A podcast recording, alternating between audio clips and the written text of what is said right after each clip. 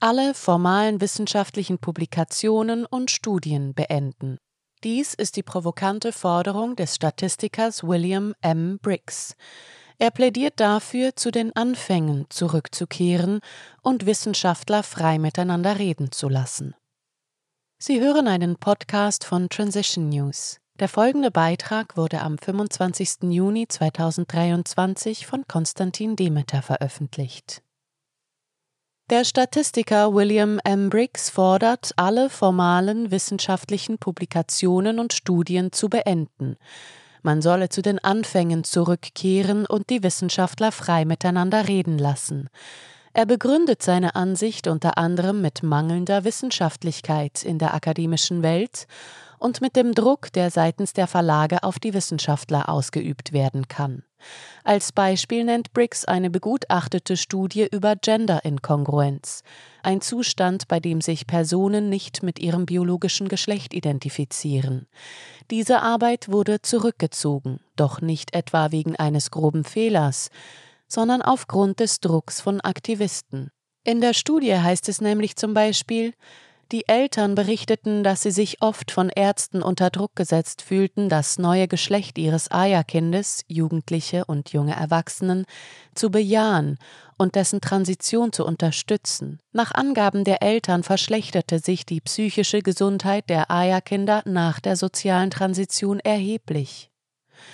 Bemerkenswert ist auch, dass sich die Mitautorin der Studie Susanna Diaz nennt, was Briggs zufolge ein Künstlername ist. Laut dem Statistiker änderte die Wissenschaftlerin ihren Namen, weil sie Angst vor anderen Akademikern hat.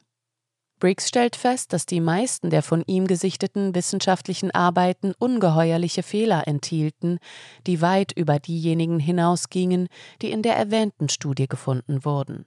Keine von ihnen wurde zurückgezogen, ganz im Gegenteil, sie seien benutzt worden, um die Linie der Regierung zu unterstützen, Dabei habe man verkündet, dass man der Wissenschaft vertrauen müsse.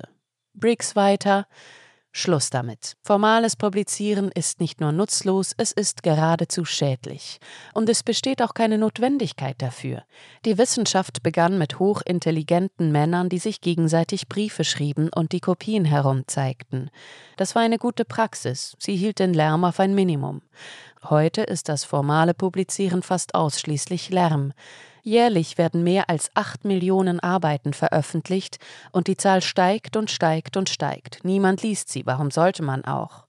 Sie sind fast alle nutzlos, fast alle existieren, weil und nur weil Akademiker veröffentlichen müssen oder untergehen.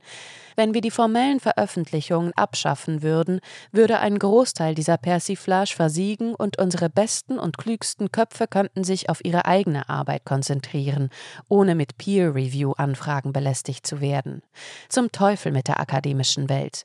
Uns geht es um die Wissenschaft, um die Suche nach der Wahrheit über die Welt. Die akademische Welt ist nicht mehr die beste Methode, um diese Suche zu betreiben. Die akademische Welt ist heute eher mit dem Journalismus vergleichbar, bei dem es um die Propagierung der Parteilinie geht. Briggs kritisiert auch den Druck, den Verlage auf Wissenschaftler ausüben können, da letztere ihr Urheberrecht an einen Verlag abgeben. Außerdem würden die Wissenschaftler ihre Arbeiten kostenlos an die Zeitschriften weitergeben, welche dann selbst dafür Geld verlangten. Dabei sei zu bedenken, dass die Studien fast alle mit öffentlichen Geldern finanziert wurden. Der Statistiker resümiert, die Veröffentlichung akademischer Zeitschriften ist ein brillant böses System. Verlage würden nicht mehr gebraucht, findet Briggs. Er plädiert dafür, Portale wie Arxiv und ihresgleichen zu fördern. Wissenschaftler könnten dort schreiben, was sie wollen, ihre Arbeit auf eines der vielen Systeme hochladen und jeder, der wolle, könne die Arbeiten lesen. Diese Websites erfordern zwar Wartungsgebühren, doch die Kosten sind Briggs zufolge um Größenordnungen geringer als bei Zeitschriften. Sie hörten einen Podcast von Transition News. Mein Name ist Isabel Barth. Ich wünsche Ihnen einen schönen Tag und sage bis zum nächsten Mal. Dieser Podcast konnte nur entstehen, weil zahlreiche Leserinnen und Leser Transition News regelmäßig durch Spenden unterstützen. Wenn auch Sie uns unterstützen wollen, klicken Sie den entsprechenden Button auf unserer Webseite an.